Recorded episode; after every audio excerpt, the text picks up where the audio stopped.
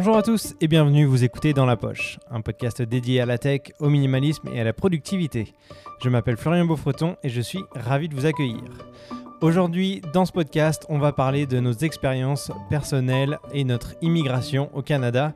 Nous sommes tous les quatre des Français qui nous sommes expatriés il y a plus ou moins longtemps et nous allons partager avec vous nos retours d'expérience sur ces quelques années ici sur le territoire canadien et plus précisément au Québec. Si le sujet vous intéresse, je vous laisse mettre votre casque sur vos oreilles, ranger votre smartphone dans votre poche et c'est parti.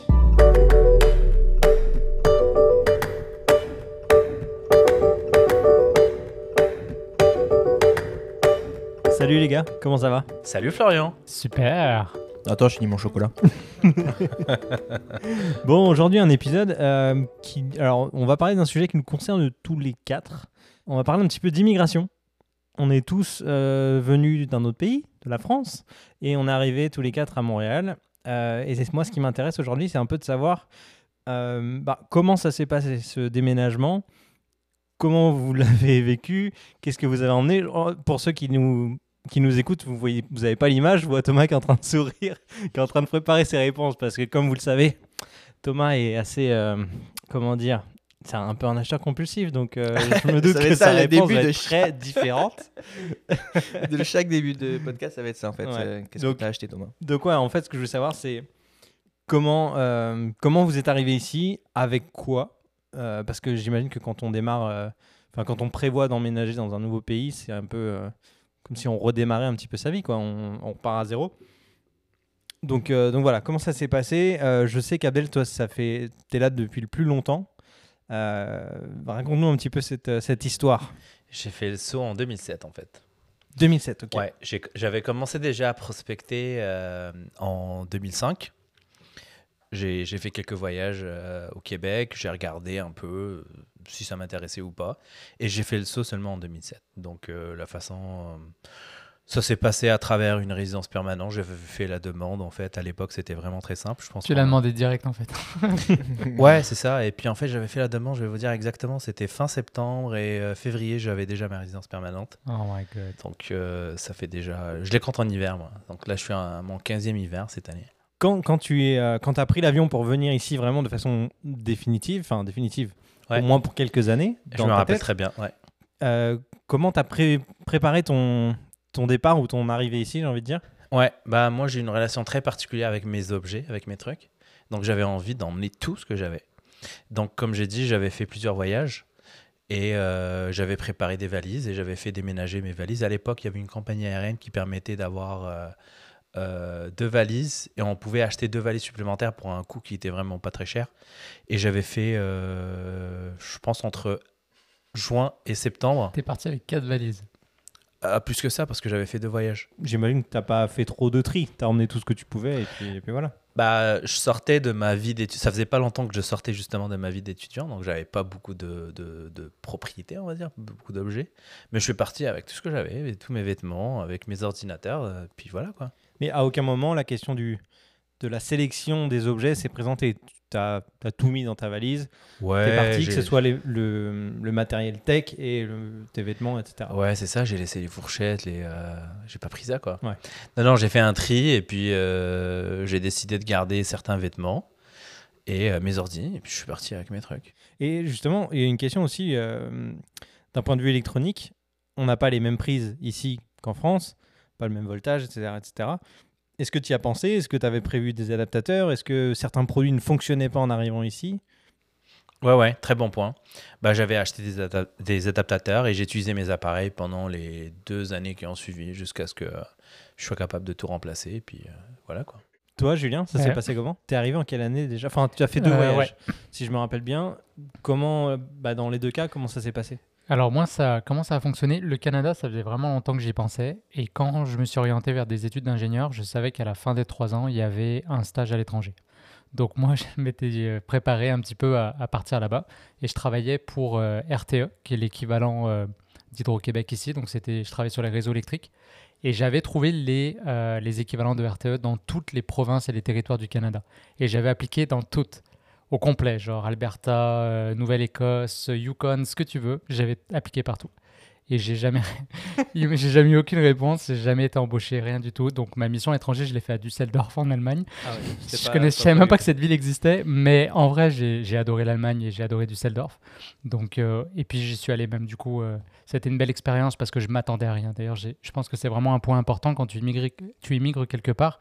Moins tu vas avoir d'attentes et plus tu as de chances de, t'intégrer et d'avoir et une belle expérience Très vrai. culturelle. Très vrai, ouais. Et d'ailleurs, c'était un ami à moi qui avait euh, eu la chance de voyager au Québec avec son père, plus jeune, et il m'avait dit que ça avait été, et j'ai toujours, euh, je me suis toujours rappelé de ces mots, qu'il avait dit que ça avait été la plus grosse claque culturelle qu'il avait pris. Parce que justement, comme ça parle français, il se disait, bon, bah, ça va être comme chez nous, that's it, euh, ça va être vraiment facile. Et en fait, bah, tu réalises que c'est plus des Américains qui parlent français. Alors, c'est pas, pas une insulte, là, je, euh, on sait qu'au Québec, il y a aussi euh, toute une culture. Il y a une culture vraiment différente. Donc, je c'est pas une, c'est pas une association complète, mais ça reste que quand tu es français, tu réalises bien que les Québécois, c'est pas des Français. Euh, c'est plus des Nord-Américains, on va le dire comme ça, mais qui parlent français. Donc voilà, donc ça n'avait pas fonctionné. Alors quand j'ai fini mon stage et que j'ai eu mon diplôme, j'ai dit ben j'y vais tout seul et, et, voilà. Et je connaissais personne. En fait, c'est pas vrai. J'avais commencé à faire du couchsurfing en Allemagne justement et j'avais eu le contact d'une fille que j'avais même pas rencontrée en vrai, mais elle avait été à Lyon euh, quelques mois. Et j'avais son contact. Et elle, elle demeurait à Québec. Catherine, si tu nous entends. Euh, et en fait, euh, ce qui s'est passé, c'est que bah, je lui avais écrit en me disant voilà, on s'est jamais rencontrés, on a plein d'amis en commun. Moi, je m'en viens au Québec, puis je connais absolument personne. Est-ce que ce serait OK pour toi de m'héberger les premiers jours? Et elle m'a dit oui, absolument, je vais être tellement content, viens à Québec. Mais moi, mon avion, il arrivait à Montréal. Donc, je me rappellerai toujours de ça. Je sors de l'avion. Puis ça avait, été, ça avait été big pour ma famille aussi. Euh, ce c'est pas, pas, un move qui avait été fait avant ça. Donc, c'était vraiment intense. Et, et, je sors de l'avion, j'ai mon sac à dos sur le dos et je me dis Ok, et maintenant, je fais quoi? J'avais pas prévu la suite en fait. J'avais juste prévu achète ton billet, débarque et voilà, j'avais aucun plan. Donc là, euh, tant bien que mal, j'ai réussi à trouver la gare de bus. Je monte dans un bus, il était genre 9h du soir. Et de nuit, je me rends à Québec. Puis là, je la retrouvais dans un café étudiant. en pleine tempête de neige? Non, c'était en septembre. C'était fin septembre, après mon anniversaire. Je voulais faire mon anniversaire en France euh, avec la famille pour marquer le coup et, partir après. Euh, et, les cafés sont ouverts ici euh, des fois toute la nuit. Quoi. Donc moi déjà, je me disais, ben, les cafés vont être fermés, quoi. elle sera jamais là. Et en fait, pas du tout. Je suis arrivé dans un café, super ambiance, elle m'a retrouvé là. Puis elle m'a accueilli. Et la première fin de semaine, donc je suis arrivé, je pense, en fin de semaine, elle, elle venait de Forestville. Donc c'était déjà les couleurs d'automne. Elle m'a dit ah, Je vais voir ma mère à Forestville, veux-tu venir avec moi? Ok, let's go, j'embarque. Fait que là, après trois jours, j'étais déjà dans le fin fond du Québec, à Forestville. Super début de voyage, ça. Super début de voyage, c'était vraiment génial. Et puis tout est parti de là. Donc là, attends, t'as déboulé. T'es arrivé juste avec ton sac à dos? Juste avec mon sac à dos. Waouh. En PVT. Alors j'avais, moi pour le coup, j'avais acheté beaucoup de choses pour le voyage parce que ce que j'avais était toujours trop gros ou quoi que ce soit. Donc j'avais acheté un petit laptop, euh, le téléphone, je l'avais acheté ici, je me rappelle, j'avais acheté un Blackberry parce que je voulais un téléphone canadien. Genre, je voulais, je voulais tellement ah, m'intégrer. Quand je repense, c'est presque drôle. Et euh, non, c'est ça. C'était donc en PVT. Et, ça. et, mon sac, je pense je l'avais raconté dans le premier épisode, il y avait quand même trop d'affaires malgré tout. Donc j'en ai renvoyé la moitié en France. Et là, pour le coup, pendant un an et demi, je suis resté avec genre une paire de jeans que j'ai. Oh ouais, ça c'est une drôle d'histoire. Ah, Après, là? Non, non, je te niaise pas. Genre, c'est presque dégueulasse cette histoire. Je sais pas si je peux le dire sur le podcast. Bah, vas-y, on t'a commencé. J'avais acheté, tu pourras couper au montage. J'avais acheté, un, tu sais, les combis euh, que tu, proches, tu portes proche sur toi, là, les euh, icebreakers. Ouais. Ok. Et je me rappelle que quand je l'avais acheté, je me disais, tu vois, tu vas, je vais dormir. Je sais pas où je vais dormir. Dehors, je vais camper, je vais dormir chez les gens. Tu sais, je peux pas me permettre de faire trop de lessive et tout. Donc je me suis dit, ce serait cool de trouver des vêtements qui sentent pas trop, tu vois. Et Icebreaker, c'était leur pub. Ils disaient, en fait, il y a pas d'odeur. Mhm. Et là, tu as un gars qui a traversé l'océan, il a porté son Icebreaker et tout pendant trois mois et ça pue pas. C'est ce qu'il dit. Et moi, je dis, je vais les challenger, je vais, je vais, je vais des trucs encore plus loin. Et j'ai porté mon chandail, je vous jure, je vous jure que c'est vrai, pendant un an sans le laver. Quoi? Je te jure. Un an? Oh ouais, il tenait debout après. je Mais c'était mon pyjama aussi, fait que je lavais le jour et je lavais la oh nuit. Ah ouais, non, c'était intense. Mais alors, et quand je te dis minimaliste, eh ben non, pas d'odeur. Alors après, je l'ai tué. Je pense qu'il était mort, il pouvait plus rien faire. Mais j'avais ça et j'avais un jean que j'avais acheté, que j'ai porté tout le temps aussi. Et euh, quand je l'ai jeté, c'était un an plus tard avec un pote qui m'avait rejoint. On était en Floride, on avait trouvé un jeans dans un, dans un magasin. J'ai littéralement jeté mon jeans à la poubelle. Je, je l'ai, je bah lui, je l'avais lavé une couple de fois, mais je l'ai jeté à la poubelle, puis j'ai mis le nouveau jean. Tu l'as acheté parce que tu pouvais plus le Ah, il pouvait plus rien faire. Il était tout troué, défoncé, euh, Pourquoi t'avais pas plus d'habits? Parce qu'il faut les porter. Je faisais du. Mais Je tu faisais les du- portes pas tous en même temps. hein. Je Non, mais tu je faisais, valise, tu- je faisais du pouce. Non, non, non, Ah, t'as pas de valise. L'été, t'avais pas Non, non. un short ou un truc plus court Non, euh, j'avais, si j'avais un short et j'avais fini par acheter des petits souliers parce que j'avais juste Ah. mes chaussures de randonnée. Donc à un moment donné, Ouais, l'été, c'était un peu intense. Ouais. Mais euh, non, j'avais presque rien. J'avais un jean, un chandail, un pull. That's it. Et après, une coupe de caleçons de chaussettes que je lavais à la main régulièrement.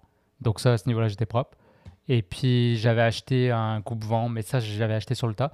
Et j'avais acheté un manteau que j'avais fini par laisser après l'hiver. Tu vois, pour pas, parce que ça, c'est l'enfer. Le manteau de Noël, euh, de Noël. le manteau de Noël, c'est tellement, ça prend tellement de place. Moi, que- je pense qu'on vient de trouver notre star euh, du minimalisme. là. Ah ouais. là, Ah, c'est intense. Ouais, C'était intense. Matt Davila, casse rhabillé. avec- Mais donc ça, c'était pour un voyage d'un an C'était pour un voyage qui était censé durer un an, qui a duré un peu plus finalement parce qu'après je, je m'amusais, je, bah, je m'amusais. Je passais à la frontière américaine, je revenais, donc j'ai pu cumuler quelques Le tour visas du poteau. touristiques. Voilà, le tour du poteau. Mais Et- t'avais quand même dans l'idée de retourner en France à un moment donné. Alors j'ai, oui, c'est peut-être sûr. de revenir après, mais euh, Moi, je pense que je voulais vraiment rester au Canada. J'avais rencontré euh, une Québécoise qui, bah, on avait comme décidé que c'était comme pas fair de rester ou en France ou au Québec. Donc, on avait choisi une autre destination et on a vécu à Berlin. Donc, on avait déménagé là-bas. Et euh, c'est après, on a voyagé pendant six mois, un an, je me rappelle plus exactement. Et là, après, elle était euh, homesick, elle voulait retourner voir sa famille. Et moi, je voulais euh, bah, reprendre des études en photo. Donc, ça a été l'opportunité pour moi de revenir à Montréal, donc pour une deuxième fois. Et depuis ce temps-là, je suis resté. et la deuxième fois, t'es revenu avec le même sac à dos ou... Oui, le même. Je l'ai encore en fait. Je l'ai encore. Je pourrais l'amener au prochain podcast si vous voulez le voir. Excellent. Il est extraordinaire, mais euh, j'avais plus de vêtements à ce moment-là, bien sûr. Parce que là, j'avais un. Quand t'as un endroit où tu peux dropper du stock, déjà, c'est ça change tout là. Mhm. Mais ouais, Moi, je pense que Thomas, il juge. un peu. hein. Vas-y, Ouais. Thomas, exprime-toi. De quoi? Raconte-nous comment toi tu es. Pourquoi t'as reculé ton siège? Je me lave depuis, hein, je te jure. Alors, Je suis venu en 2018 déjà en vacances. Déjà, pour euh, prendre un peu le pouls, pour savoir comment ça allait se passer, si le froid ça va et tout. Donc je suis venu en hiver exprès. Quel mois? Euh, J'étais venu en décembre. Ah, Ok, ça Donc, va. petit hiver, on va dire. Ouais. Et puis euh, j'ai vraiment kiffé en fait. J'ai kiffé les gens, j'ai kiffé euh, vraiment Montréal, la décoration, vraiment tout en fait. Et puis après, euh, je suis reparti. J'ai dit, bah, ok, faut, faut que j'y aille. Et c'est là que j'ai engendré toutes les démarches pour pouvoir euh, venir ici. Et ça s'est fait quand même assez rapidement parce que je suis parti euh, après en août euh, l'année qui suivait en fait. Donc, euh, donc je suis parti euh, aussi avec un sac. Quel menteur. Vas-y, c'était un Oui, sac. mais pas que un sac. Attends, mais j'ai pas fini. Et Un une sac. valise à roulettes. non, j'avais deux, qui deux portait mon valises, frigo. deux valises, Et un conteneur. deux valises de 32 kilos. 32 kilos. Ouais, déjà- c'était c'était le, le maximum en fait. Ah ouais, c'est c'était- pas 23 Non, c'est 32 en vrai. Tu peux, quand tu te mets en business class, Pour T'as- Thomas. t'as- Ah, mais pour monsieur est venu en business class, pardon. ouais, c'est la classe à faire là. Il a affrété un avion. Ouais, bah oui, c'est c'est la traduction. Et t'as 32 kilos en fait. Et là, c'est deux valises de 32 kilos. Donc j'avais deux valises de 32 kilos. Je t'avoue que c'était assez lourd. Et euh, donc le sac à dos, le sac à dos, deux valises de 32 kilos. Il y a un ca- Il y a un cargo de 3 mètres cubes. oh non. tu gardes le meilleur pour la Bon, fin. là, on a les extrêmes entre Julien et Thomas. Ah, mais aussi, j'avais des meubles, j'avais euh, j'avais toutes mes affaires. Non, Moi, des j'ai vraiment meubles, tout pris. hein. fuck. J'ai vraiment tout pris. euh, Non, mais c'est ça en fait. hein. Ce qui est intéressant, c'est pourquoi, euh, pourquoi tu as décidé d'emmener tous tes meubles plutôt que potentiellement les vendre avant de partir et d'en racheter ici? C'était quoi ta, ton, ta vision des choses à ce Bah, moment-là moi, je savais que j'allais pas revenir en France. Je savais que, que j'allais euh, euh, soit aller ailleurs si ça me plaisait pas, mais je ne reviendrai pas en France vivre à long terme. Ou je- peut-être je ferais des passages de temps en temps, mais c'était pas possible pour moi. Parce que moi, je Mais voulais vraiment t'étais- quitter la France. T'étais attaché à tes meubles, euh, enfin tout ce que tu avais Non, en, moi, j'ai en pas, France j'ai pas de gros meubles, mais j'ai pris la télé, j'ai pris. euh, tu sais, j'avais pas envie de tout revendre. Donc, Et euh, la télé, ça marchait avec un, un convertisseur? Ouais, ouais, ça marche. En fait, il y a tout qui marche. Le seul truc qui marche pas, c'est tout ce qui est à moteur. Par exemple, le kitchenette que j'ai ici, je suis obligé de mettre un transformateur. Donc voilà. Et là, il faut un gros transformateur. Pareil pour le Dyson. D'ailleurs, je suis emmerdé avec le Dyson. Je peux pas le faire fonctionner à 100%. T'as ramené ton Dyson. Ouais, le Dyson, ouais. J'étais Oh con non, mais c'est incroyable. Mais j'ai tout, j'ai tout ramené. Après, j'ai ramené toute la cuisine. En fait, c'est parce que ma mère, depuis des années, elle préparait des affaires de cuisine, etc. Et tout. Et du coup, bah, je me suis retrouvé à avoir 2-3 cartons de cuisine. Donc, je suis arrivé, la cuisine était complète. Il faut dire que Thomas a une passion quand même pour la cuisine. Oui, oui, Ouais. non, c'est vrai. C'est son deuxième. euh, Après, euh, sinon, j'avais deux, trois trucs. J'avais bah, des affaires supplémentaires, j'avais des coussins, j'avais j'avais plein de trucs. C'est là où j'avais quoi T'avais un lit, un canapé Non, non, non, ça j'ai tout acheté ici. Ah, ça. ok. Non, non, ça j'ai tout acheté ici. Ah, donc dans les 3 mètres cubes, a- dans les 3 mètres cubes, pardon, il y avait même pas tout ça? Non, j'avais des enceintes, euh, tu sais, que sur l'ordinateur. J'avais mon Non, ordinateur, j'avais un ordinateur, j'avais le gros écran qui est juste derrière, 34 pouces là. Ok. Euh, non, j'avais quand même pas mal de conneries en fait à droite à gauche. Bon, après, je me suis débarrassé quand même de certains trucs ici que j'ai pu vendre. Mais euh, non, ouais, j'avais eu besoin de ça parce que j'ai vraiment tout pris avec. Quoi. Et l'avantage, c'est que le cargo, bah, tu peux mettre euh, des couteaux, tu peux mettre tout plein de choses comme ça. Et si c'était à refaire, est-ce que tu referais la même chose? Bah oui. Toi, Florian? Alors oui, de- c'est vrai que de mon côté, euh, le cas particulier, c'est que je suis arrivé en pleine pandémie. Je suis arrivé en 2019 et euh, non, attends, pas 2000 2020. Je suis arrivé en 2020 et euh, à la base, j'avais un billet d'avion avec euh, dedans d'inclus deux valises de 23 kilos. C'était une offre spéciale euh, pour les PVTistes, etc. Donc dans ma tête, je m'étais dit, ok, cool, j'ai deux valises pour moi, ça devrait suffire. J'ai des vêtements, j'ai un peu de produits tech, machin. J'avais quand même fait un tri avant de, avant de partir. Mes valises étaient prêtes et euh, je l'ai raconté à plusieurs reprises d'ailleurs euh, sur la chaîne YouTube. Deux jours avant mon avion, fermeture des frontières due au Covid. Donc là, je me retrouve ben, bloqué en France et les règles changent. Donc déjà, il y a beaucoup moins d'avions. Les conditions pour rentrer sur le territoire sont différentes. Donc en fait, je, me retrouve à avoir un, un avoir euh, sur mes billets d'avion et cette compagnie-là ne fonctionne pas pendant plus de six mois. Donc je dois trouver une autre compagnie pour venir à la place. Et là, euh, bah, en fait, je peux avoir qu'un- qu'une valise en soute pour venir. Je peux même pas en prendre une autre parce que c'est limité, etc. Et donc en fait, moi, je suis venu qu'avec une seule valise en soute et toute ma vie était dans une valise. Une valise plus mon sac, euh, mon sac qui était en cabine, tu vois. Mais euh, donc euh, ouais, j'ai dû faire énormément de tri en sachant que je pouvais même pas faire un aller-retour et revenir en France après avec une autre valise et tout. Là, tu pouvais même pas parce qu'en temps de Covid, c'était compliqué, ils limitaient les déplacements au maximum. Donc, euh, donc voilà. Tout était là. Abdel, tu es la personne qui est venue me chercher à l'aéroport. Ah ouais. Tu étais assez impressionné de, de comment j'avais rangé toutes mes affaires. C'était au, au millimètre pour qu'il y ait le plus de choses qui viennent dedans. Mais toute ma vie était là-dedans en fait. Et donc euh, j'avais tout vendu, tous mes meubles avant euh, en France. Et voilà. Et sur quels critères tu t'es basé pour faire euh, du coup ta, ta sélection ultime? Bah en fait, j'ai euh, fait une sélection au niveau des vêtements. Déjà, je me suis dit, euh, ok, de quoi j'ai besoin, comme si je partais en vacances pour 15 jours. Et je me suis dit, 15 jours, en vrai, tu fais une rotation avec les, avec les lessives, ça suffit, tu sais. Euh, et après, euh, niveau électronique, c'est pareil. Je me suis dit, bon, euh, j'ai quand même pas mal de matos tech. Je vais essayer de- d'emmener que ce qui est nécessaire. Je t'avoue que j'ai emmené un peu plus que ce qui était nécessaire, mais bon, j'en ai quand même laissé une bonne partie. Et, euh, et voilà, globalement, c'était tout. Il n'y avait pas, euh, il avait pas 10 000 choses à emmener. hein. Quand, tu, quand tu fais le tour, tu as le minimum pour les vêtements. Et puis, euh, ce que, bah, ton téléphone, euh, ton ordinateur, et puis euh, c'est Mhm. tout. Après, nous, parce qu'on est, parce qu'on est vidéaste ou qu'on aime bien l'audio et tout, on a des micros, des caméras et tout ça. Mais pour quelqu'un qui, qui n'a pas ça, c'est largement faisable pour moi Mhm. de venir avec une seule valise. Ouais, clairement. Tu vois, c'est c'est pas. Mm, mm. Si tu viens pas avec tes meubles, évidemment, c'est euh, c'est- c'est c'est vraiment faisable. Et tu l'as montré avec euh, un sac à dos, t'es- t'as réussi à Oui, faire. puis tu- d'un an. il faut dire ici aussi que bah, si c'est à Montréal que, que les gens viennent, Ouais. il y a énormément de locations meublées. C'est ça. Bah, en fait, c'est ça. Moi, je suis euh, arrivé et dans ma tête, je me suis dit, euh, je suis en PVT, je sais pas encore euh, à quoi va ressembler mon expérience. J'ai pas forcément envie de prendre une location vide et de devoir tout acheter en sachant que si ça me plaît pas, je vais devoir tout revendre euh, exact. un ou deux ans plus tard. Donc je me suis dit, l'objectif c'est de trouver une location meublée. Donc en gros, c'est ce que j'ai fait et je suis, euh, je suis arrivé, j'ai juste eu à poser mes valises dans l'appartement. Il y avait tout ce qui était Mhm. nécessaire. Euh, la vaisselle, les, même les serviettes, les draps, tout ce que tu veux, tout était là. Juste ma valise, poser mes vêtements et puis c'était fini. Donc, euh, donc voilà, l'arrivée était assez, euh, assez simple quand même. Eh ben, Donc Et ouais, au final, on a quand même des, chacun des arrivées assez différentes finalement.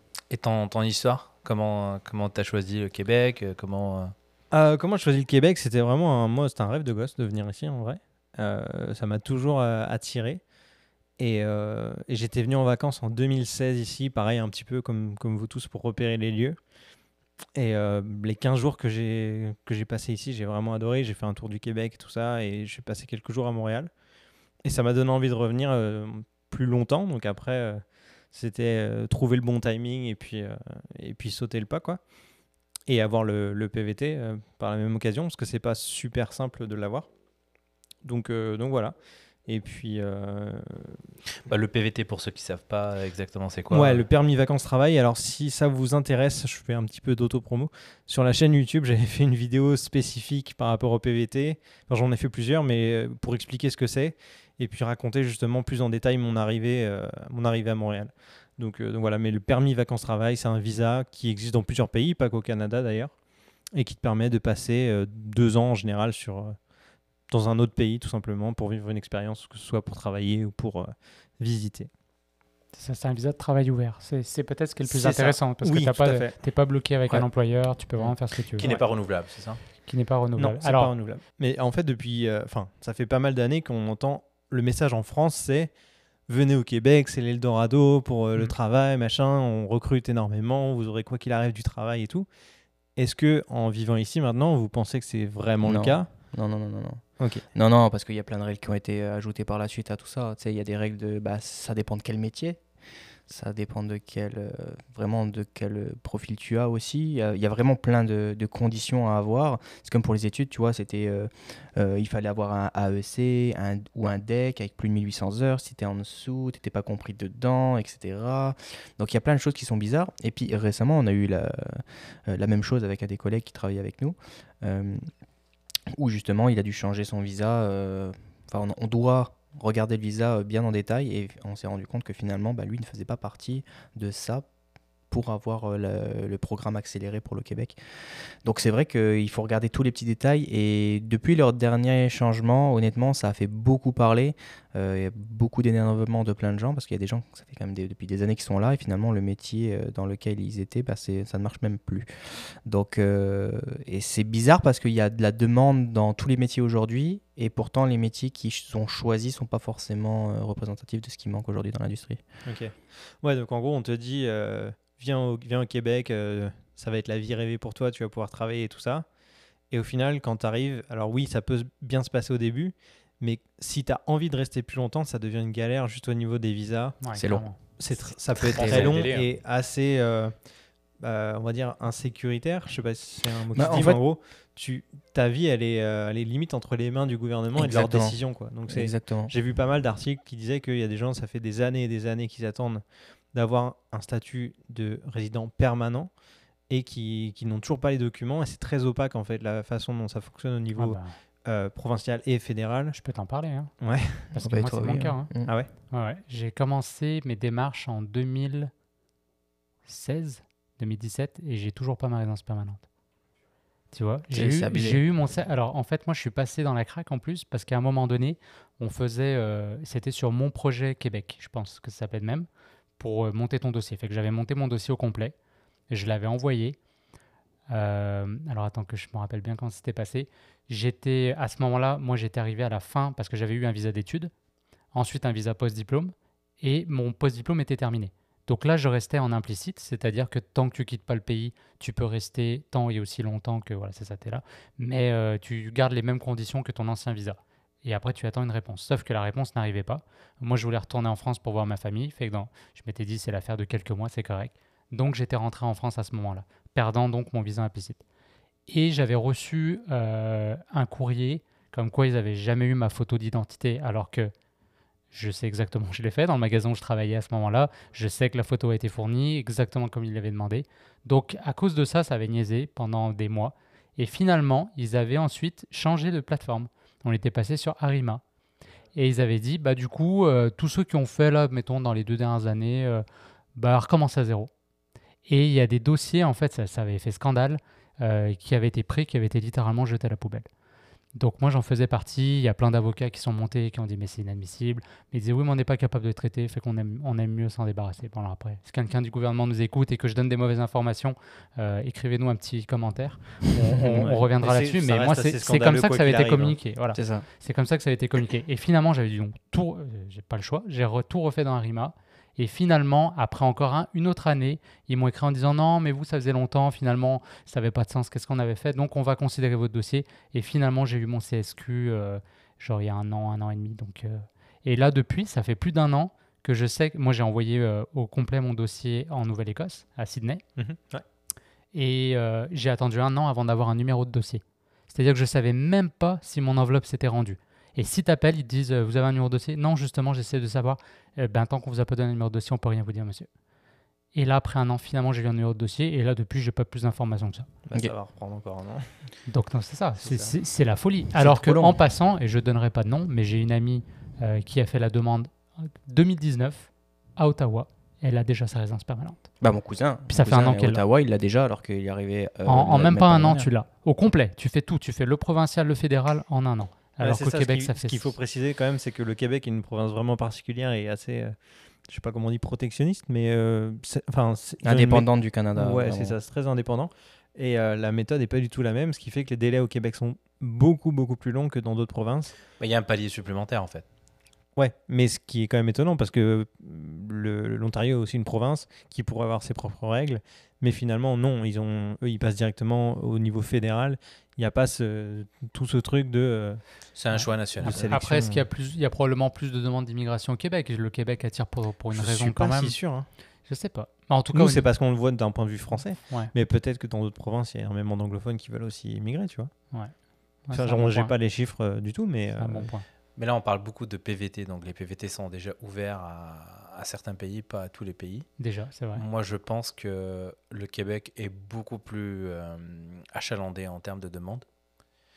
Et, puis Montréal, parce que les gens qui immigrent au Québec, 90% du temps, et je suis gentil, ils immigrent à Montréal. Ouais. Je pense que déjà, si j'avais immigré en Gaspésie ou sur la côte nord, ça aurait probablement été plus rapide.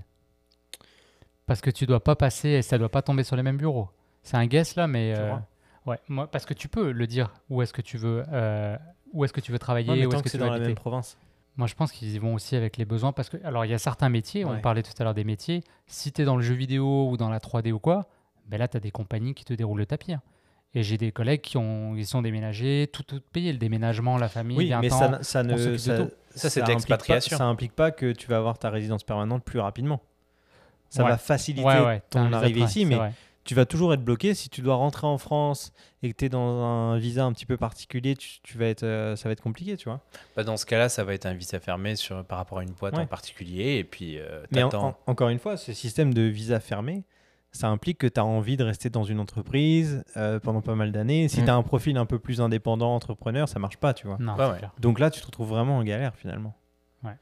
Donc c'est euh, ouais, c'est différent. Mais bon, là, dans notre cas, on est tous, euh, Tranquille. on est tous salariés, donc ça, On est tous sans va. papier. fait que ça- Tous sans Bah, papier. Mais euh, pour quelqu'un ouais, qui a un projet entrepreneurial, il est vraiment pas libre de ses mouvements, quoi. Et si on met de côté euh, la partie administrative, comment vous vivez votre, euh, votre côté professionnel euh, Mais moi, j'ai honnêtement, j'ai alors du coup, j'avais un peu tiré un trait sur l'idée d'être ingénieur ici, parce que pour le coup, tu l'as dit tout à l'heure, Abdel, qu'il y avait un protectionnisme dans les métiers. Il y a des ordres de métiers. Donc les ingénieurs, par exemple, il aurait fallu que je repasse des concours. Euh, mais moi, ben, entre-temps, c'est ça, j'avais voyagé, tout ça, j'étais plus du tout dedans au moment où j'ai voulu m'établir. Donc j'avais un peu euh, abandonné cette idée-là. Mais en gros, euh, c'est bizarre parce que quand je suis arrivé à Montréal, je rencontrais plein de Français qui partaient, qui rentraient genre en France après. euh, Mm. Généralement, c'est 5 ans. Il y a un mur à 5 ans là.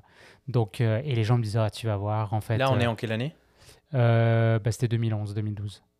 Et ils me disaient, ah non, mais tu vas voir, en fait, le Québec, c'est pas ce que tu penses. Ils étaient désabusés, littéralement, quoi. Ils étaient, en fait, la France, ça défonce, on a un bon système de santé. Ça revenait souvent l'histoire du système de Mhm. santé. Et je voyais plein de Français qui partaient. Et en fait, ça m'avait interrogé parce que je me suis dit, mais est-ce que j'aurais le même constat Euh, Est-ce qu'ils, tu sais, à quel point ils ont réussi à s'intégrer aussi Je pense que c'était un vrai défi. Alors après, pour avoir eu euh, l'opportunité d'en connaître certains, j'ai réalisé qu'ils s'étaient pas bien intégrés, à mon avis. parce habitaient à étaient- Mont-Royal. Ils habitaient sur le plateau. Non, mais c'est même pas. Ça. Non, mais voilà. ça devient un canular. Mais tu sais, ils habitaient sur le plateau, ils allaient dans des bars tenus par des Français et ils sortaient qu'avec des Français. Mm. Et en fait, moi, quand j'ai vu, ils m'avaient proposé de rejoindre leur réseau, ils pouvaient m'aider à trouver un emploi. et C'était super sympa, j'ai- je les ai remerciés. Mais j'ai senti tout de suite le traquenard. J'ai dit non, non, je vais me débrouiller tout seul. Et moi, c'était super important. Je devais être en colocation avec euh, des Québécois, je devais travailler pour des Québécois. Et parce que sinon, c'est trop facile. Mais Je pense que tu l'as dit au début, les attentes qu'on a envers le- notre pays d'accueil font en sorte qu'on fait des choix qui sont Mm. complètement différents. Probablement que ces gens avaient des, euh, des attentes euh, complètement différentes et n'avaient pas un, un souhait de, de, de, de- de, de vivre avec la société québécoise. C'est ça, S'intégrer dans la société québécoise, je veux dire. Et puis même, le- moi, c'était le, je voulais découvrir le Canada au complet. En fait, je pensais même pas rester au Québec, bien honnêtement avec vous. Là, j'étais plus attiré par le, la partie anglophone. Et, euh, et en fait, pour avoir voyagé, euh, ben, du coup, dans les dix provinces plus le territoire du Yukon, du Yukon où je me suis établi quelques mois, euh, finalement, je suis revenu au Québec, mais sachant, c'était pas un choix par défaut, parce qu'il parle français. C'était vraiment un choix parce que culturellement, j'avais tripé. Montréal, c'est une ville qui est extraordinaire, etc. Et puis la confluence des langues aussi, je trouvais qu'au niveau culture, c'était un peu l'Europe et l'Amérique du Nord aussi qui se mélangeaient. Moi, c'est tout ça qui me plaisait. Mais euh, du coup, au niveau emploi, euh, j'ai trouvé qu'il y avait vraiment une facilité à faire euh, ce qu'ils appellent des job-in. Donc, c'est n'importe quel type d'emploi. Et vraiment, hein, j'ai travaillé dans une scierie, j'ai travaillé dans un hôtel, j'ai fait toutes sortes de petits emplois. J'ai travaillé dans le Snow Village. Je pense qu'ils l'ont fait juste une année ou peut-être deux années. Donc, c'était la première année. C'était des Québécois qui étaient venus sur l'île euh, de Sainte-Hélène, Saint- je vais y arriver. Ils avaient construit un village, un hôtel en neige et en glace. Et moi, je travaillais là. Puis avec un, avec un ami, et c'était vraiment improbable comme job, là, parce que c'est c'est comme on, on préparait la neige pour que les gens tombent pas, c'était comme, c'était c'était trop bizarre comme métier. Mais on m'a jamais rien demandé, en fait. On m'a jamais rien demandé. Et même dernièrement, quand j'avais présenté mon CV, donc pas dans l'emploi actuel, mais celui d'avant, quand ils avaient vu mon CV avec tous mes voyages et mes expériences, je me rappellerai toujours, elle m'a dit ton CV, on dirait l'auberge espagnole. et là, je me suis dit, ok, est-ce que c'est un compliment? Comment ça marche? Et en fait, elle m'a dit, oui, nous, on valorise vraiment quelqu'un qui a des expériences, alors qu'en France, on cherche la cohérence absolue du CV. ouais. Euh, S'il y a un trou de trois mois dans ton il y a CV, un ça trou de trois mois, il faut que tu justifies. Ouais. euh, Explique-moi pourquoi tu es ingénieur, mais en fait, après, derrière, tu as travaillé dans une scierie, je comprends Mhm. pas. Et, et c'est pas valorisé ici. Donc, moi, j'aime mieux l'approche professionnelle au Canada pour Ouais. ça. Basé sur l'expérience. Basé sur ce l'expérience, et on te donne euh, ta là-dessus. chance. Après, si tu fais pas le taf, on va te dégager facilement aussi. Mm. Donc, je pense que c'est dans les deux sens. Mais, En fait, c'est euh, important de, de mentionner euh, le point que tu viens de dire. Euh, le marché est très dynamique dans le sens où euh, tu, pourrais, tu pourrais être viré en fait à 9h le matin ah bah, du jour au lendemain. ouais. pour euh, x, y raison parce que euh, l'économie et euh, te retrouver un autre emploi l'après-midi dans une autre boîte. C'est le Ouais. marché est très très dynamique. Donc quand tu dis tu peux virer facilement, ça va probablement choquer les gens qui nous écoutent en France parce qu'en France c'est beaucoup plus compliqué puis Ouais. c'est euh, et puis ça se fait pas euh, alors qu'en fait ça ça rend le marché très dynamique dans le sens où tu peux adapter euh, justement tes besoins enfin je veux dire ça permet d'adapter ses besoins et, euh, et être capable aussi de trouver des un emploi rapidement c'est ça, la- Bah, c'est ça la partie qui est Il y a quand même une sécurité euh, de job quand même. Je veux dire, euh, c'est quand tu passes les 1 an, 2 ans, 3 ans, 5 ans dans une boîte, Oui, oui, sûr. pas aussi facilement. euh, euh, tu Et peux pas te encore, faire envoyer ça- facilement. Ça, dépend Si, les métiers. si, si, c'est très- ça dépend les métiers. facile. Ouais, mais il y a quand même, tu sais, il y a quand même beaucoup plus de, de suivi à faire avec la Bah, Il y a personne. la, qui il y a la envoyé, notion de dossiers, package, mais voilà, euh, si, si t'es pas satisfait du travail de quelqu'un, exact. Euh, c'est pas comme en France, ça prend un délai. euh, Voilà, prévenir oui, la non, personne. c'est sûr, c'est sûr. Ici, ça se fait sur le coup, il n'y a aucun problème, mais faut pas le voir de ce côté-là. faut le voir du côté que quand tu fais un bon travail, quand tu apportes de la valeur à une boîte, dans une boîte, il n'y a aucune raison pour que ton employeur te mette dehors. Et puis, Sinon, on- ils vont vouloir te garder, même à la limite, ça va être un salaire plus compétitif, il va y avoir des avantages, il va y avoir. Mais je trouve que aussi au Québec, ce que j'adore et ce que j'ai vu chez énormément de monde, euh, c'est la possibilité d'évolution. Franchement, de monter Ah bah, facilement, c'est c'est incroyable. Je sais que moi, bah, en France, jamais je serais monté aussi vite euh, comme je, comme, comme je l'ai fait là. C'est impossible. C'est impossible. Et ça, je le confirme. euh, J'ai vécu aussi la même chose. Euh, Il y a des, euh, des fois, je, je suis rentré dans des boîtes pour un poste en particulier. J'ai fini par créer mon propre poste dans ces boîtes-là. J'ai grandi dans ces boîtes-là et euh, c'est fou comment on peut très rapidement euh, accéder à des postes de responsabilité. Et puis, euh, Je me rappelle à Calgary, j'avais rencontré un ingénieur du coup qui sortait de l'école et il me racontait qu'il était gérant d'un bureau de- d'études et il gérait des ingénieurs qui avaient euh, 40, 50, 60 ans. Et lui, il sortait de l'école et je lui disais, mais comment c'est possible, tu vois, dans ma tête de français, ça marchait pas. Et il me disait, en fait, c'était hyper pragmatique. Il disait, ah, mais du coup, j'ai été formé sur des, des logiciels hyper récents que je connais et pas eux. Et du coup, c'est pour ça que j'ai eu le poste. expérience. Et c'était correct, tu vois, c'était Mm. correct. Et on lui proposait un emploi dans le nord du Saskatchewan à 80, 100 000 dollars par année. Il commençait, le gars. En France, tu cancelles ton projet, c'est impossible. Si t'as pas 50 ans, déjà, c'est c'est quasiment, c'est à l'âge, tu vois, plus qu'à la compétence. L'ancienneté dans l'entreprise, euh, qui tu connais aussi, c'est super important. Et aussi, quand on recrute, moi, je, pour mes équipes, je regarde jamais le diplôme. En fait, moi, personnellement, on m'a jamais demandé mon diplôme. Moi non plus. On m'a jamais demandé mes diplômes, on m'a jamais demandé de justifier quoi que ce soit. J'avais fait l'effort de- d'adhérer à l'ordre des ingénieurs à l'époque, mais ça fait plus de 6-7 ans que, que j'y suis plus parce que c'est pas nécessaire. On n'a pas besoin de faire partie de l'ordre des, ingé- des ingénieurs pour travailler en tant qu'ingénieur. Je veux dire, il n'y a pas le titre, mais il y a d'autres rôles, il y a d'autres métiers qui font que qui vont être différents, Mm. mais on va avoir les mêmes responsabilités. C'est juste qu'un ingénieur dans certaines industries comme la construction, bah, c'est nécessaire parce Ah ouais. que ça certifie des documents, des, des projets euh, et ce qui suit, mais c'est pas nécessaire. Et encore une fois, euh, les diplômes ne sont pas vraiment le premier critère de sélection. C'est vraiment l'expérience. Quand on regarde le CV, déjà les CV sont pas faits de la même façon, donc on met en valeur son expérience plutôt que son éducation. Et euh, souvent, le clic se fait dans les, dans les entrevues. Donc, on va poser des questions, on va- la personne va partager son expérience et ça va cliquer. Et l'avantage de quand j'ai dit que le marché était dynamique, si la personne ne fait pas le travail, au bout de 2, 3, 4 mois, un temps raisonnable, bah, c'est ça, voilà. Et est-ce que vous trouvez qu'il y a une hiérarchie plus horizontale euh, au Québec par rapport à la France? Énormément. Dans des grosses entreprises de même? Ouais, énormément. Euh, moi, j'aime beaucoup cette, cette, euh, cette façon de. Cette, cette, cette Des gens où tu tutoies tout le monde? Je Déjà. mm. tu tutoies ton, ton plus 2, N plus 2 ou quoi que ce soit. Tu peux aller boire un verre avec lui. Et euh, je pense que les, il y a aussi. euh, j'ai toujours eu, en tout cas, moi j'ai toujours travaillé pour des gens qui étaient assez habiles entre les deux. C'est-à-dire qu'on est, je suis quand même ton responsable, mais on est capable d'aller prendre une bière ensemble et rigoler. Je pense qu'il y a quelque chose aussi euh, en tout cas moi que j'ai réalisé ici. J'avais tendance à, quand tu arrives donc au Canada ou au Québec et tu cherches un emploi, où est-ce que tu regardes, tu sais? Et euh, il y a des annonces, en fait, il y a des sites qui publient les annonces, mais ce qu'on m'avait dit assez vite, c'est que la plupart des annonces sont jamais publiées. Alors je sais plus c'est quoi le pourcentage, mais c'était énorme, c'était genre 70%, et ils parlent vraiment d'un espèce de réseau souterrain. Donc quand j'étais arrivé à Montréal, je m'étais dit, bon, ben, cancel euh, les annonces. En fait, il faut que je rencontre des gens, et ça marche par le réseau, donc en fait, fais-toi un réseau, avant toute chose. Et je me rappelle, alors bon, j'étais jeune, euh, j'étais célibataire, fait que je m'étais dit, allez, pendant trois mois, je sors. Donc à tous les jours, je sortais.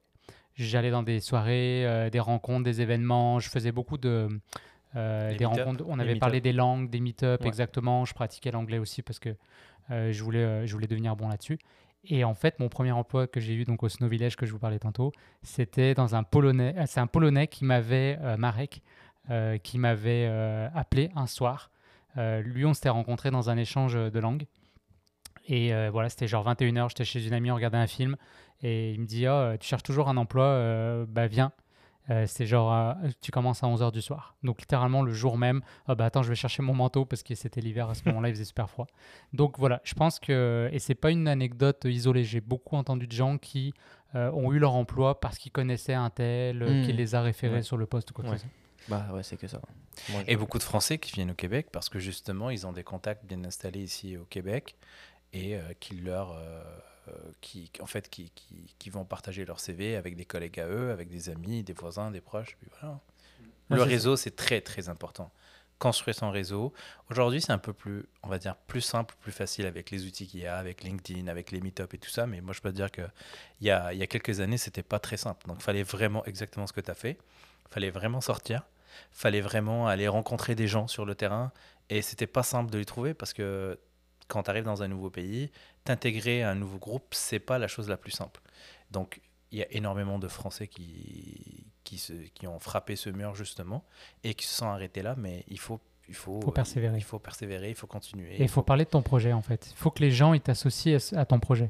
Moi, en fait, personnellement, ce que j'avais fait à l'époque, euh, une bonne partie de mon réseau d'aujourd'hui, c'est des gens que j'ai rencontrés à la maison Notman. Je ne sais pas si vous connaissez. C'est un endroit où toute la tech de Montréal se réunit.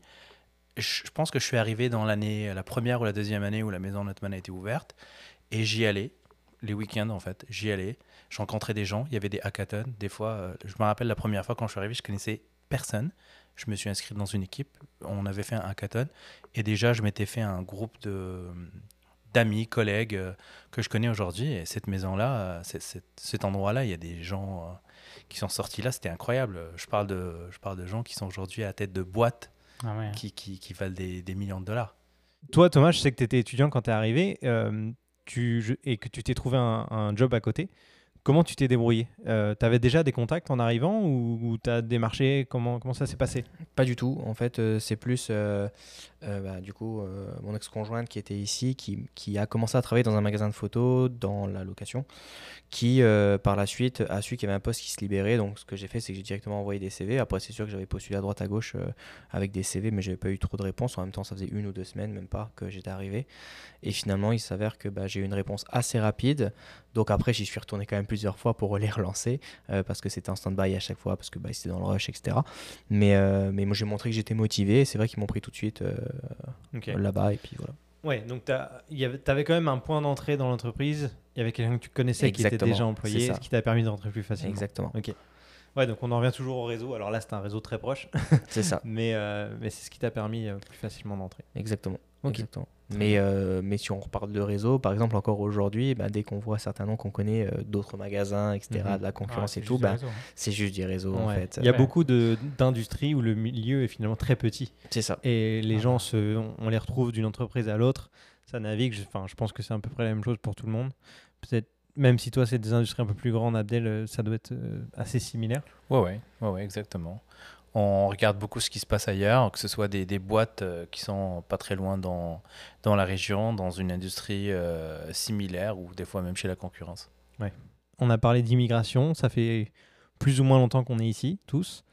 Est-ce que vous êtes heureux ici au Québec? Est-ce que vous recommandez à des gens qui ont euh, le souhait de s'expatrier Est-ce que vous recommandez le Québec, le Canada en règle générale? Bah, moi, je le recommande, c'est sûr. Euh, si vous avez vraiment envie de venir, euh, tout ce, qu'on a discuté, les difficultés sur les visas, il faut pas s'arrêter à ça en fait. C'est des problèmes qui vont se gérer au fil de l'eau. Il y aura des solutions et vous n'êtes pas le premier Français à vouloir immigrer. Donc il y a toujours aussi des ressources qu'on peut aller chercher. Euh, c'est be- beaucoup plus facile, je pense, aujourd'hui d'immigrer à ce niveau-là. Après, euh, comme on a recommandé euh, avec Abdel, je pense c'est cette idée de venir avec le moins d'attente possible Mhm. pour se laisser surprendre. Euh, il y a de grandes chances que ça soit même plus favorable que, que vous pouvez l'imaginer. Et, je dirais aussi, dernier conseil, de ne pas rester coincé sur le Québec. Parce que, et même si à la limite on est français et qu'on est peut-être réticent à parler anglais, il faut rappeler qu'il y a des communautés francophones à travers tout le Canada. J'ai parlé français au Manitoba, au Yukon, au Saskatchewan, en Nouvelle-Écosse. Vous avez les Acadiens, euh, les Franco-Manitobains et compagnie. Donc en fait, vous pouvez toujours trouver une communauté euh, dans laquelle vous allez pouvoir continuer à pratiquer votre langue et, en tout cas découvrir une culture qui est vraiment intéressante. Et après, si vous choisissez le Québec, ça sera encore une fois pas un choix par dépit, mais vraiment parce qu'il y a des, des vrais arguments qui vous donnent envie de rester. Et d'un point de vue personnel, es... bon, ça c'est un peu ressenti dans ton discours, mais j'imagine que tu es heureux d'être euh, de ton expatriation. Oui, ouais, ouais, non, absolument, c'est clair. Après, tu vois, d'être retourné en France, euh, j'ai redécouvert certaines choses en France. Après, je pense que c'est le fait que ma famille soit là-bas aussi. Euh, plus je vieillis, plus euh, pour moi ma famille et ça devient important. Quand j'avais 23, 24 ans, c'était moins grave de les voir euh, une fois aux 3-4 ans. Mais là, ça devient euh, un peu plus euh, important pour moi de, de vraiment les voir sur une base plus régulière. Alors là, le côté justement Québec, on n'est pas loin de la France, c'est facile de voyager, prendre un avion. Euh, donc pour moi, ça, ce côté-là, il est, imp- il est important. Ok. Donc, mais vivre entre les deux, c'est- ce serait l'idéal pour moi. Thomas? Ouais. Est-ce que tu es heureux d'être là? Est-ce que tu recommandes à d'autres personnes de faire ce Je suis vraiment ce heureux d'être ici. déplacement? Je suis vraiment heureux d'être ici et euh, honnêtement, euh, c'est exactement comme je l'attendais. Après, euh, vraiment, le petit conseil que je peux donner aussi, c'est vraiment de- bah, de, de- sûr d'arriver en vouloir vraiment Enfin, il faut vraiment vouloir s'intégrer en fait ici Mhm. et ne pas rester à 100% français. Je veux me mettre sur le plateau, je veux rien apprendre du Québec, etc. C'est quand même, Ouais. on a quand même un super beau pays ici. euh, Il y a plein de choses à découvrir et tout, donc il faut vraiment bien s'ouvrir là-dessus. Ouais. Et euh, Après, juste niveau intégration, est-ce que, euh, est-ce que vous trouvez ça simple de rentrer en contact et dans assez proche, enfin, et d'être assez proche avec des Québécois? Ouais. Et, et de quelle manière ça se, enfin, comment, comment ça s'est passé? Ça commence par des collègues. Ouais, mais Donc- alors dans le cas où c'est, tu vois, typiquement, je suis dans une entreprise anglophone, il y a très très peu de francophones avec moi, ou alors ils sont plus âgés, etc. Donc c'est compliqué de se faire des potes québécois vraiment, tu vois. Ouais, c'est sûr. Après, bah, tu as les bars. Après, il faut, faut pas oublier que les gens ils sont extrêmement ouverts. Euh, tu peux parler à vraiment qui tu veux dans un bar. euh, c'est vraiment très, très, très ouvert. Mhm. Et, et puis, euh, et puis même là, par exemple, si je te parle de mes collègues à moi, pour moi, mais par exemple, un jour, je vais, je vais arriver dans un parc, il y aura mes collègues qui sont là, on va chiller tous ensemble. Bah, il y aura Julien. Regarde, aujourd'hui, tu connais Julien parce que ben voilà, il est venu à une soirée, etc. Et aujourd'hui, ben quoi, on est tous ensemble, tu vois. Non, on est tous Donc. Ouais. Non, oui, c'est sûr, c'est sûr, mais, mais, mais ce que je veux dire, c'est que Julien, il va arriver avec d'autres personnes, tu vois. On Ouais. parlait de William, etc. Peut-être Ouais, pour un c'est autre les amis podcast. d'amis. puis au Voilà, final, tu puis ça se fait tout seul. Ça, c'est encore un réseautage. euh. Ouais.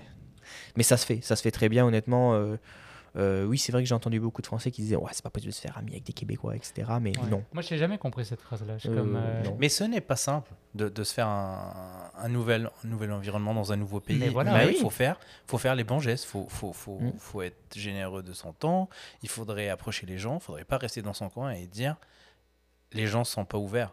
Il faut faire le premier pas. En fait, ça. je pense qu'il y a aussi euh, peut-être un. C'est très culturel en fait. Je pense qu'ici, les gens sont vraiment sympas. De façon générale, tu peux parler à un inconnu et il va être full sympa. Et en France, ça dépend d'où tu viens, mais Tu les gens, sont, les gens sont pas si sympas que ça de base. Donc en fait, c'est des, des réactions. Moi, c'est l'analyse que j'ai eue. Mais c'est des réactions qui sont ultra euh, friendly. Fait qu'en fait, on se dit, bah, ce gars-là, voilà, il me parle, il est trop cool. En fait, c'est mon pote, quoi. Mhm. Et en fait, non, il te connaît pas, tu vois. c'est- en fait, tu as, toi, tu arrives de France, tu as, été à l'école, tu as grandi, tu as étudié, donc tu as, ton réseau. Tu arrives dans un pays où tu n'as pas de réseau. Puis eux, ils ont déjà leur réseau, ils n'ont pas besoin de toi en tant que tel. Fait qu'à moins que tu sois vraiment un gars sympa, puis qui t'implique dans, euh, dans ta communauté, dans, tes, dans ton entreprise, peu importe, c'est- il faut qu'ils aient envie de, de- de traîner avec toi. Donc, il faut être Ouais. juste un, un humain sympathique et, et intéressé aussi. Abdel, de ton côté? Alors moi, je considère Montréal comme mon point d'ancrage, même si euh, j'ai des projets d'expatriation dans quelques années. Je considère que Montréal, c'est euh, c'est mon HQ. Donc peu importe où je vais dans le monde, ça reste l'endroit où je me sens le mieux aujourd'hui. Mais euh, si quelqu'un veut faire le saut et venir au Québec ou Montréal en particulier, moi je, moi, je lui dis vas-y fonce, vive, vis l'expérience. Euh, découvre les choses par toi-même et il faut pas trop écouter ce que les gens disent. Mm, mm, mm. faut, faut, faut venir essayer. euh, Voilà, faut essayer. Ouais, ça commence par un petit voyage. Je pense que tout le monde a fait le même pattern. On commence par un petit voyage au Québec et on, on retourne en France pendant 2-3 ans, le temps que le côté administratif soit prêt. Et voilà. Toi, Florian? En fait, moi, c'est. J'ai l'impression que c'est assez particulier dans le sens où je suis arrivé en pleine pandémie et que mon, mon immigration a été un peu compliquée euh, à cause de ça parce que j'ai jamais vécu Montréal ou le Québec en règle générale à l'état normal. Euh, Il y a toujours eu ces restrictions, bars et restaurants fermés, euh, des, des confinements ou des couvre-feux, des choses comme ça. Et alors, c'est pas forcément l'excuse ultime, mais je veux dire, euh, j'ai l'impression de de pas avoir vécu l'expérience auquel je m'attendais quand même. Donc, Bah, euh, Si t'as kiffé maintenant, j'ai- quand, Bah, quand ça va oui. redevenir le Québec Mais normal, ouais. C'est ça. pas- t'es pas en prêt. fait, hein. j'ai T'es pas é- prêt. étonnamment, alors la première année, je pense qu'il y avait aussi l'excitation d'arriver dans ce nouveau pays et que j'avais quand même des grosses attentes et j'ai adoré ça. Euh, mais il y a quand même cette frustration là au bout de la deuxième année qui commence et je me dis putain, j'ai encore pas vécu euh, bah, la vie normale Les ici. festivals, euh, les- Et j'ai juste trop envie que ça arrive, quoi. Et euh, donc, Ouais. c'est un peu là, cette frustration que j'ai en ce moment, c'est de me dire, ça, fait, ça va faire deux ans que je suis là, et au final, je suis toujours pas à 100% Hmm. dans, enfin, dans la vie que je pourrais avoir, en fait. Et euh, j'ai vraiment très hâte que ça, Mais on que a- ça se débloque. Je pense que que vous aussi, mais. Ouais, cet été, on- je pense que ça va se débloquer et tu vas Ouais. pouvoir Ouais, un peu vivre, euh, Je te le souhaite, puis tu vas l'apprécier d'autant plus. Oh oui, C'est ça ça, va, carrément. Et puis de feu. toute manière, même si tu serais resté en France ou quoi que ce soit, tu n'aurais pas eu l'été de ta vie là-bas. Bien sûr, bien sûr, tout à fait. donc, Mais euh, là, en sachant que j'avais ce projet depuis longtemps de venir ici, pile au moment où j'ai ce projet qui se, ouais, qui se concrétise, timing. Ah ouais, carrément mauvais timing. Euh, Il y a, ces- y a ce- cette pandémie, donc c'était assez compliqué. Mais, euh, mais en tout cas, euh, s'il y a des gens qui nous écoutent et qui ont pour projet d'immigrer ici, qui pensent arriver dans les semaines, mois à venir, etc., on est tous ici à Montréal, donc n'hésitez pas à nous laisser un petit message, que ce soit sur Instagram, sur Twitter ou peu importe, ou sur les, les commentaires YouTube. Et puis euh, peut-être qu'on pourra se, se prévoir un verre euh, tous ensemble. Ça pourrait être L'invitation euh, est lancée. intéressant de, de discuter Exact. tous ensemble en vrai à Montréal. Et puis, euh, comme on a dit, le réseau c'est important, donc euh, ça. ça. serait l'occasion de, de vous rencontrer. Euh, et puis ben, voilà, Euh, je pense qu'on a, on a fait pas mal le tour de, de notre expérience. Il y aurait encore plein d'autres choses à dire éventuellement, mais Mm, mm. on, euh, on réservera ça pour ceux qui seront autour d'un verre. euh. On fera, un, on fera un follow-up dans un an. Ouais, c'est ça. Comment ça s'est passé, Flo, euh, Yes. l'été à Montréal? Les gars, merci beaucoup pour, euh, pour, toutes, euh, pour tous vos retours d'expérience. Super intéressant. Et puis, j'espère que ça aidera beaucoup de gens. Euh, merci à vous de nous avoir écoutés, d'être restés jusqu'au bout. Si vous avez aimé ce podcast, n'hésitez pas à laisser un avis sur Apple Podcast ou à nous laisser un commentaire sur YouTube. Et puis, d'ici le prochain épisode, on vous dit à très vite dans vos poches. Ciao tout le monde À bientôt.